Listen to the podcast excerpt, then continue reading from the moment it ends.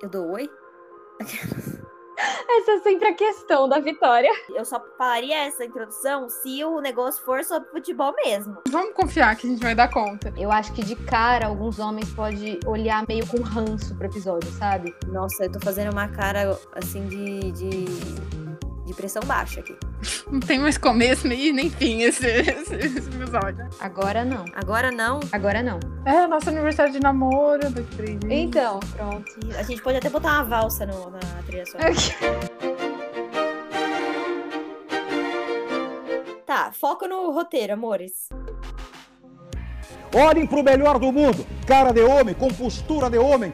Faz o gol e não sai com dancinha de retardado mental. As masculinidades, existe um conceito de caixa de homem, que é onde você coloca tudo que você precisa ser para ser um homem de verdade. Nós estamos criando um monstro no futebol brasileiro. A gente poderia falar de vários grupos para falar de masculinidade. Podíamos falar de políticos, cuja maioria é formada por homens, de vários gêneros musicais como rap, rock, pagode, sertanejo, de vários esportes além do futebol, onde a visibilidade é maior para os homens, mas hoje a gente vai falar de futebol.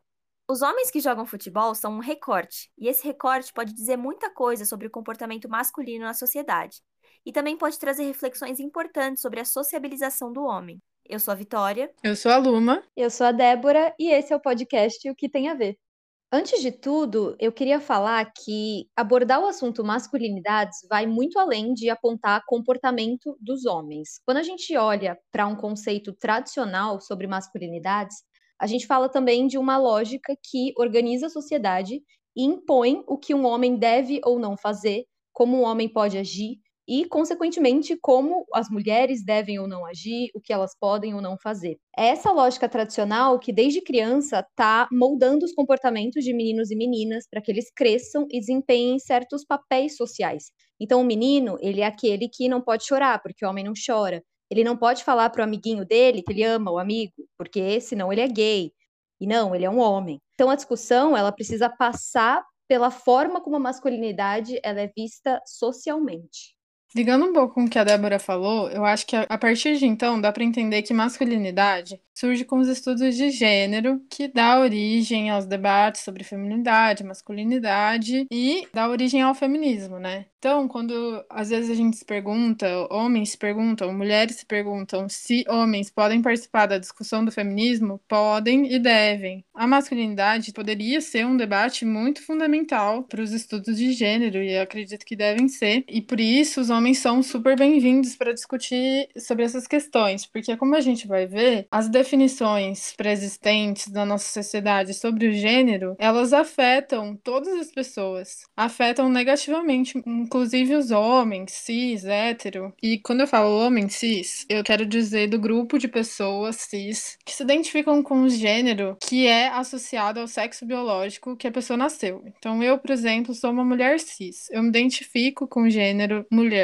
e eu tenho uma vagina, ou seja, desde quando eu nasci, eu sou associada ao gênero feminino. Então, eu, como eu me identifico, eu tô nesse grupo de pessoas cis. As pessoas cis e hétero têm uma vantagem. Então, quando a gente fala de masculinidade tóxica, masculinidade negativa, talvez ah, num primeiro momento parece que esses homens que se identificam com o próprio gênero e que são hétero não são prejudicados, mas na verdade são. Eu acho que outros conceitos que são legais de trazer agora e dar uma explicadinha são masculinidade e feminilidade. Esses dois conceitos são características padronizadas e referentes àquilo que homens e mulheres devem necessariamente exteriorizar ou performar. Esse performar, eu pelo menos vou usar bastante no episódio de hoje, que tem a ver com uma certa atuação de um determinado papel que é considerado ideal para a gente viver. Tem vários tipos de masculinidades, como a Débora e a Luma já falaram, né, no plural. E uma delas é a masculinidade tóxica, ou uma masculinidade que também pode ser chamada de frágil. E ela é a performance de características ligadas ao gênero masculino que tem efeitos negativos, tanto para as pessoas vivendo em torno desse homem, quanto para ele próprio. A ideia que a, a Débora já falou, né, que, por exemplo, o homem não pode chorar, não pode expor seus sentimentos, não pode ser carinhoso, ela é muito danosa para a saúde mental e física desse homem. E isso vem da ideia de que o homem tem que ser forte, másculo, grosseiro, cheio de testosterona, garanhão. E isso pode acabar sendo cristalizado num ato de violência ou na construção de uma pessoa violenta no geral. O documentário The Mask You Live In, ou A Máscara em que Você Vive, né, tem no YouTube, ele fala sobre essa construção social que dita o que é ser o homem. E uma coisa que eles falam logo no começo, que me remete muito a isso que, que você está dizendo, é o peso que tem a frase seja um homem. Então, não chore, seja homem, faça sexo, porque é o que homem faz. Então, não deixa barato o que fizeram com você, seja homem. Então, basicamente, ser homem é esconder absolutamente tudo que você sente e gosta, ou só expressar isso se for através da raiva, da violência ou da dominação. E isso no futuro gera muitas consequências, né? E eu acho que dá para perceber, por exemplo, a Débora usou a seguinte frase, né? Tipo, ser homem é não expressar o que você sente, basicamente, né? Aí eu te pergunto, você que nunca parou para pensar sobre isso, ou que ainda tem uma resistência a pensar sobre isso, o que, que a genitália tem a ver com esse comportamento? Por que, que a gente ainda tenta, ao máximo, ligar uma coisa com a outra? Será que isso faz mesmo sentido? Acho que é legal para pensar um pouco sobre isso. Eu acho que as pessoas trans estão aí para dizer que não, não faz o menor sentido ligar uma característica física a todas as características mentais, morais, éticas, de sociabilidade, de, de se expressar, não faz sentido. Até das roupas que você vai usar, até a forma como você vai sentar. Até mesmo o salário que você vai ganhar, né? Que a gente já até conversou no episódio do Feminejo. E aí, como a gente tá falando de futebol, salário da Marta com o Neymar, que Marta ganhou o título de melhor jogadora de futebol do mundo seis vezes e tem um salário, assim, ridículo perto do salário do Neymar. O que também é um ótimo jogador, mas por quê? Não, e aí a gente entra já numa outra questão de como, na verdade, o, o, futebol em si, ele é muito menos visto e valorizado é, quando ele é jogado por mulheres, né? Eu acho que de uns tempos para cá, isso vem melhorando, as pessoas estão tipo, ah, vamos ver as meninas jogarem tudo, mas o, proporcionalmente ainda é gritante a diferença, né? E porque o futebol, ele é associado aos homens. Bom, eu também fiquei pensando, antes da gente entrar completamente em futebol, no vídeo da Rita Von Hutt do canal Tempero Drag, ela tem um vídeo sobre masculinidade tóxica, né? Que é a masculinidade que a gente considera, que a gente, enquanto sociedade, né? Não, não nós três, mas é, que a gente considera ideal, né? Que é essa que é muito violenta, que não expressa sentimentos e tal. Ela fala um negócio que foi muito marcante para mim, né? Que nenhum homem vai ser um homem de verdade, porque essa masculinidade tóxica não é compatível com a nossa sociedade. E aí ela dá o exemplo que se todo homem tem que ser a autoridade máxima, todo homem vai ser frustrado, porque como que ele vai se impor em relação à autoridade de um professor, de uma professora?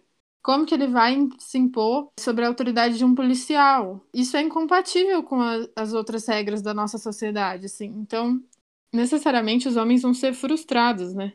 Não, isso me fez lembrar em, é, sobre briga de trânsito. Porque realmente homens não sabem lidar com trânsito, né? Eles se exaltam muito. Tipo assim, quando eu falo eles, gente, por favor, não é generalizando, tá? Porque todo mundo sabe que nem todo homem, kkkkk. Mas, né? Homens geralmente se estressam muito no trânsito e, e sai briga, e se tá armado sai tiro, que não sei o quê. Eu acho que a gente pode também começar a falar dessa forma, para ficar ainda mais claro. Homens não foram ensinados a lidar. Boa, boa. Quando fala assim, homens não sabem lidar com tal coisa, é como se fosse da natureza deles. E aí, de novo, volta para essa relação entre o sexo biológico, a genitália e o tipo de comportamento, né? Mas tudo que a gente está querendo dizer aqui é que isso é construído. Então, homens são educados para agir de tal forma. E a infância é muito determinante para isso, né? Então, quando rola aquela separação entre meninas vão brincar de casinha, de, de ser mãe, de cuidar do bebê, de cuidar da casa, e homens vão brincar de lutinha, de carro, de não sei o quê. E essas coisas já começam a ser internalizadas nessa fase, né? Puxando um pouco de novo o documentário da Máscara em que você vive, é, essa questão que a Vitória trouxe do trânsito, por exemplo, eles trazem dizendo que para essa construção de masculinidades, né, o respeito ele está ligado à violência. Então, para o homem ele ele ser respeitado, ele precisa se impor dessa forma. E eles trazem questões de assim em muitos países, mulheres têm acesso fácil a armas também. Então, por que, que não são elas que cometem a maioria dos homicídios? E aí eles relacionam isso um pouco com essa construção de tudo isso que a gente está dizendo. E, e, trazem até alguns dados de que isso referente aos Estados Unidos, né? De que 90% dos homicídios são causados por homens e que 94% dos assassinatos em massa são de homens, assim como a taxa de suicídio também é maior entre os homens e como eles buscam menos ajuda. E existe toda uma, uma relação que é construída ali entre todas essas questões que a gente trouxe para falar da violência também. Eu acho que uma pessoa que a gente pode indicar aqui, principalmente se outros homens querem entender um pouco mais sobre isso, é o Caio César, que nas redes sociais é geocaio. Ele é um homem negro e ele discute masculinidade e também discute masculinidade negra, que são outras opressões que cercam essa masculinidade também. Ele faz rodas de conversa entre homens sobre masculinidade, o que é maravilhoso, assim, porque uma das coisas que a gente tá falando é que homens não têm espaço para falar sobre seus sentimentos, para conversar, para pensar sobre essas coisas. Aí, ligando com o que a Débora falou, é, o Caio César, numa entrevista para a BBC, falou a seguinte frase, né? Os homens são os protagonistas da violência. Eles morrem mais, matam mais e também se matam mais. E eu acho que, para adicionar a a profundidade também, que é pensar a masculinidade negra, é que homens negros são infinitamente mais associados à violência do que homens brancos, né? Inclusive, quando a gente pensa no estereótipo do ladrão, do assassino, do estuprador, a gente associa isso nas mídias, inconscientemente, a gente associa isso aos, aos homens negros, né? E aí eles, além de terem que performar essa, é, essa masculinidade ideal e tal, eles são julgados por isso e são sempre associados a uma violência, né? E que não, não necessariamente condiz com o que eles são na realidade deles, né? Então, acho que na mídia ou no entretenimento, a gente pode pensar, por exemplo, no Babu, é, que foi muito julgado no BBB 20 como violento, e ele era uma, é uma pessoa extremamente dócil, e em vários momentos ele demonstrava isso, né? ele era um homem que chorava, que ele era um homem que tinha sua fragilidade, mas que muitas vezes era visto como violento, simplesmente por ser um homem negro. E aí eu pensei no personagem do Sex Education, que é o Jackson, que é um homem que é o, é o mais popular do colégio na série, ele é tipo garanhão, é, ele é nadador, então ele tem essa performance do esporte e tal, mas com ele mesmo, ele tá super mal, ele tá depressivo, ele precisa conversar, mas as pessoas não escutam ele porque entendem que ele é. Se ele é o mais popular do colégio, se ele é o, o esportista, se ele é bonito, se ele é forte, é, ele não tem problemas, ele não precisa se abrir com ninguém. E aí acabam que as próprias pessoas não, não aceitam assim a, a fragilidade dele. É, e só um complemento sobre o que você falou sobre o Caio César, eu vi também uma matéria que, que foi feita com ele pela novaescola.org, chamada Como conceito tradicional de masculinidade afeta os meninos. E aí ele vai falar justamente sobre isso, de como existem diferentes construções de masculinidade para homens diferentes. Então, a masculinidade associada ao homem branco, ela foi construída pelo homem branco. E essa masculinidade atribuída a homens negros e gays também está sendo ditada pelo homem branco e heterossexual, e que associa a eles aspectos negativos, como violência, promiscuidade e questões que não fazem sentido nenhum, né? E trazendo para o pop, para o entretenimento, como é um reflexo disso, né? Por exemplo, os filmes estereotipados, o, o em geral, assim, o, o herói branco, o galã branco, forte, que pega todas as mulheres, o personagem negro como violento ou o malandro, ou o gay como o coadjuvante engraçadinho, sabe? E é claro que eu acho que essa lógica ela vem sendo quebrada é, em muitas produções, isso não é de hoje, mas ela ainda existe e a criação de narrativa em geral contribui para essa criação do imaginário popular, né? E pensando nesses tipos de masculinidades, vocês citaram o Caio, tem um outro homem que tem uma casa de cursos dedicados a repensar sexo e masculinidade, que chama Cláudio Serva, e essa casa chama Prazer Ele. Ele, inclusive, é esposo de uma mulher que, meu, esqueci o nome agora, é Marina, eu acho, alguma coisa, depois a gente traz. E ela tem a casa Prazer Ela, que também tem cursos, tem terapia orgástica, várias coisas. E ele é, é, tem uma matéria na Galileu que chama Como estereótipos de masculinidade afetam a vida e a saúde dos homens. E ele fala que os homens são educados a renegar socialmente tudo que é feminino. E eles passam por uma máquina de formatar meninos. É, que, que, que castra eles de afeto. Então, ele cita uma coisa que eu achei ótima, que é: se você der cerveja para cinco homens héteros, dentro de alguns minutos eles começam a se abraçar, a se beijar, a dizer que se amam. Eles não podem demonstrar isso naturalmente por medo de acharem que são gays, uma afronta à sua masculinidade frágil. E nessa mesma matéria, é, aparece um estudo feito com gangues na Colômbia. O pesquisador fala de um capital masculino e os significados materiais e simbólicos dessa masculinidade levam os jovens a entender as gangues como um espaço de sucesso masculino. E aí eu pensei, relacionando com o futebol, é, como que os jogos de futebol e campeonatos de futebol também podem ser entendidos como um espaço de sucesso masculino, dentro dessa busca por capital masculino. E isso não só para os jogadores de futebol, mas para os torcedores também.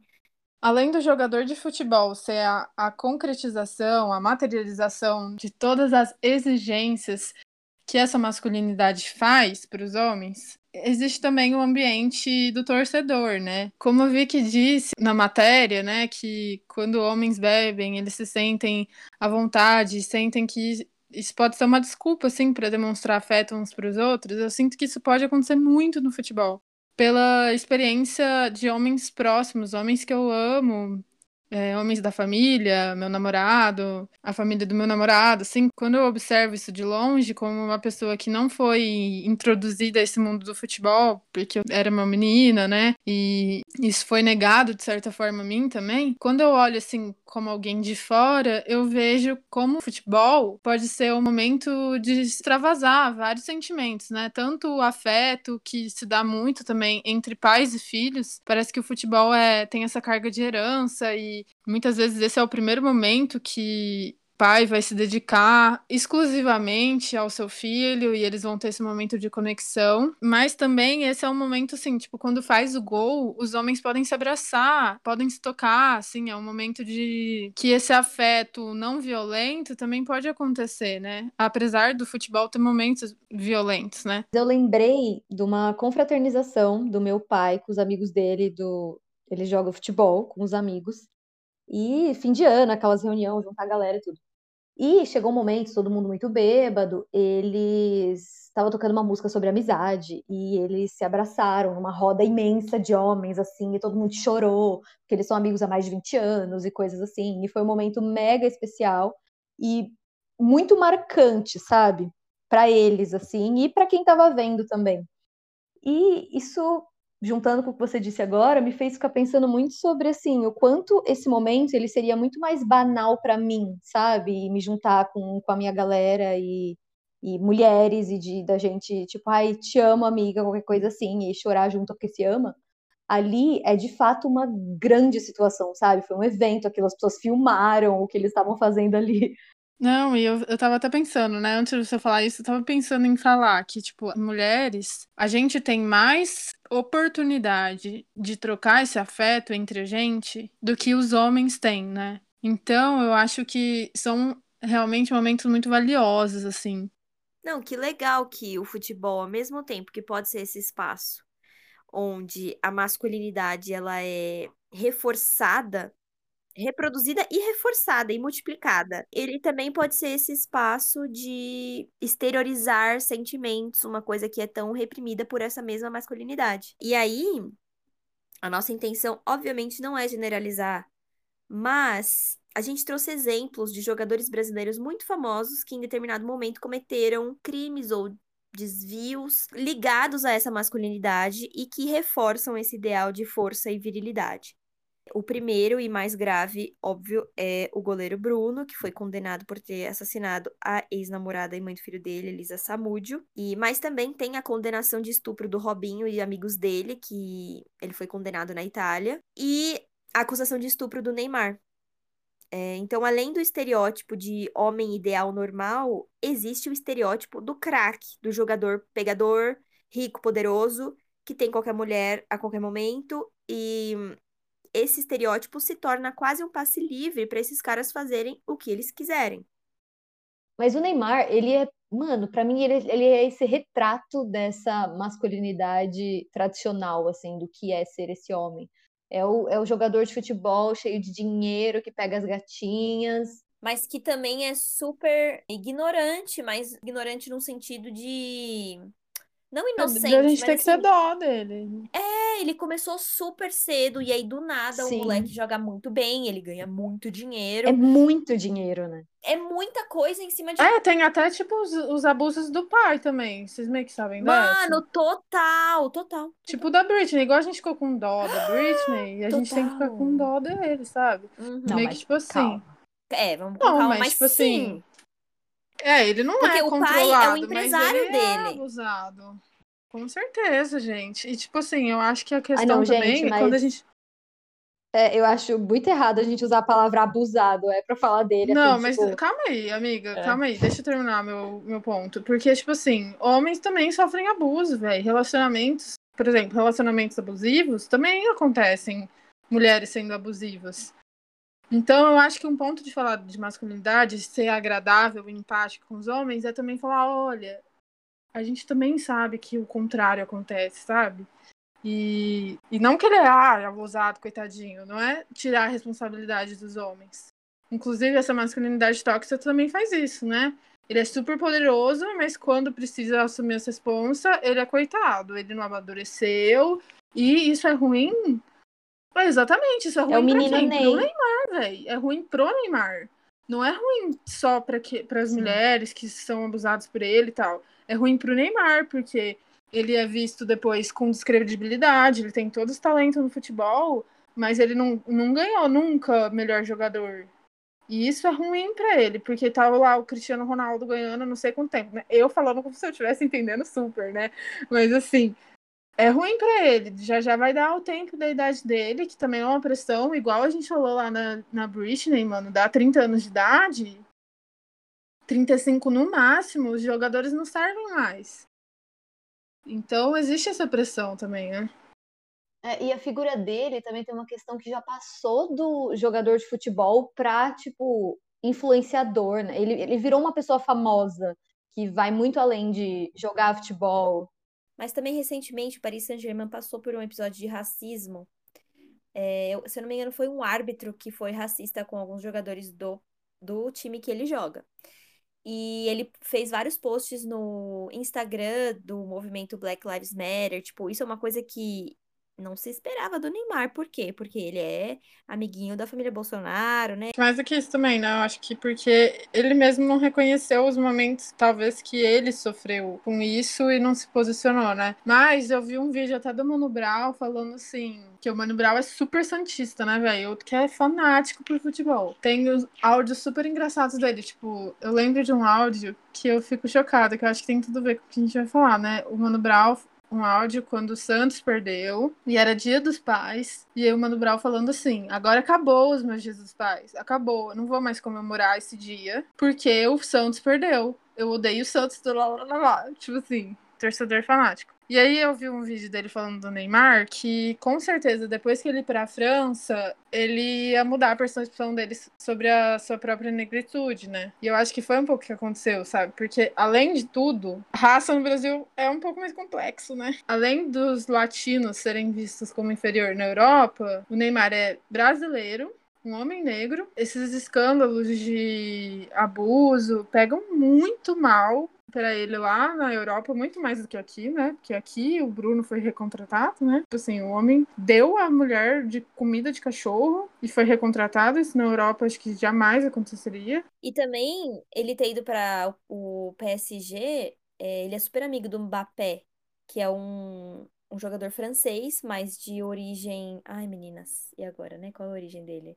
Francês Camarões. Mas naquele momento que a Europa estava naquela super política anti-imigração, para não receber é, pessoas de países da África, eles aparecem na Copa do Mundo, assim como vários outros países da Europa aparecem na Copa do Mundo e jogam super bem com jogadores imigrantes, de famílias imigrantes. E, e ele foi considerado, tipo, o melhor da Copa, né? Sim.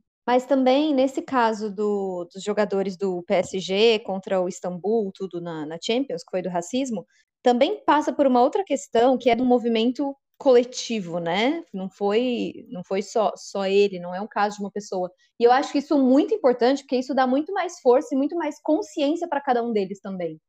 E não só para eles, mas todo mundo quando se envolve numa uma questão assim que é debatida, que as pessoas, aquilo rolou por um tempo, né?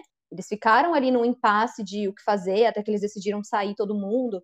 Então, eu acho que isso traz também uma, uma questão para individual para cada um deles, né? Eu tava até ouvindo no, uma discussão que tava tendo lá no BBB entre os participantes, que um dos participantes lá, acho que jogou profissionalmente no, no Atlético lá do Goiás, alguma coisa assim. E aí eles estavam conversando sobre, tipo, como os, os jogadores ficam nervosos, sabe? Tipo, quando jogam, como eles explodem emocionalmente quando eles jogam, porque eles não têm assistência psicológica, né?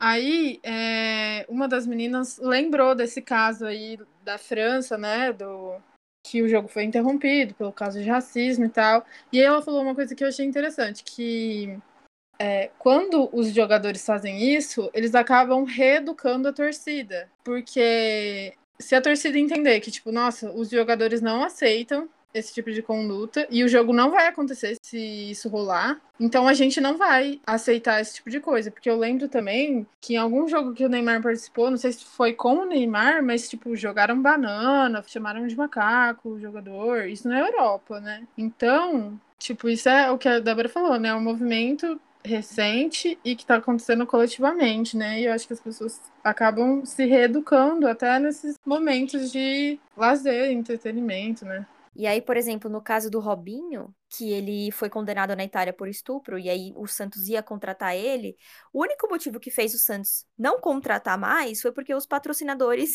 não tavam, não iam mais bancar o time, bancar o salário do Robinho, por exemplo. Tipo, se não fosse dinheiro, e se não fosse também a torcida feminina do Santos, o Santos ia cagar e andar, entendeu? Porque é craque, porque, enfim, ia jogar bola e ele tem esse passe livre para estuprar uma pessoa e ser condenada na Itália. E como as coisas acontecem quando tem visibilidade, né? Porque eu lembro que rolou uma pressão grande em cima disso, assim, de, de torcedores ou de pessoas que nem são ligadas em futebol estavam falando sobre isso também. Falo isso por, por mim, a minha família inteira santista e eu já fui muito fãzona, assim, mas há muito tempo não acompanho mais futebol, tudo. E mesmo assim, eu mesma me voltei muito para essa discussão e entre familiares, tudo. Então, tomou uma repercussão grande é, para além do, do futebol, né? Então, fica quase como se o, se o time não tiver um posicionamento, vai ficar feio para eles também, sabe? Eu conversei até com meu pai esses dias, assim, é que eu sinto que os homens, eles têm, talvez até como resultado dessa repressão dos sentimentos, acho que eles acabam tendo a sensação de que eles são impunes às coisas. Ora eles estão sendo, tipo, desumanizados, porque eles não podem expressar seus sentimentos. Ora eles estão sendo, tipo, super humanizados. Tipo, eu sou mais do que um ser humano, essas coisas não me afetam, porque eu sou poderoso, porque eu sou superior porque eu sou até tenho essa sensação de, de ser invencível, que é o que acaba legitimando para eles mesmos essas ações de violência. Eu tenho a sensação de que muitos homens não sabem que eles estão estuprando uma mulher quando eles estão fazendo isso, sabe? Eles não têm essa consciência, porque para eles é, e você quer dizer nesses casos, entre aspas, mais velados, né? Que não é o cara que puxa a menina na rua, mas é o cara, às vezes, o teu marido, o teu namorado. Isso, tipo, até eu lembro do caso do Neymar, né? Que foi uma coisa assim, não, mas ela tava concordando até certo ponto, e aí, de repente, ela parou. Como assim? É porque eu sou rico e ela é interesseira. Eu acho que essas coisas se confundem muito para os homens, porque eles não têm essas coisas bem resolvidas dentro deles até por, por eles serem vítimas dessa masculinidade, né? E nessa reportagem que eu já citei anteriormente, tem um jornalista e cofundador do grupo Miltons, que desenvolve ações focadas na reflexão de masculinidades negras.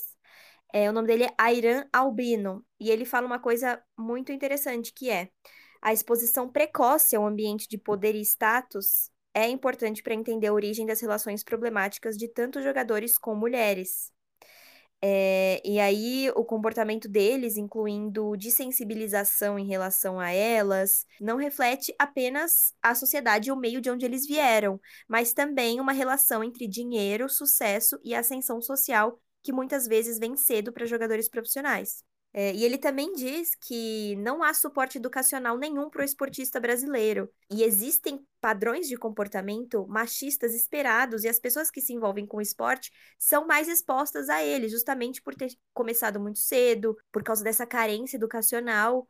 E esses homens do esporte, na sua maioria negros e pobres, né, no começo, ascendem financeiramente sem ter tempo para refletir tudo isso que eles estão ganhando de uma vez só, esse poder, essa riqueza, essa moral toda.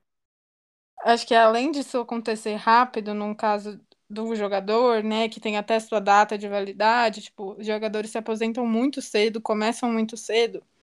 Além de estar nesse momento da adolescência, que é uma adolescência meio perdida, porque ele vai estar trabalhando ao invés de, ao invés de estar crescendo normalmente.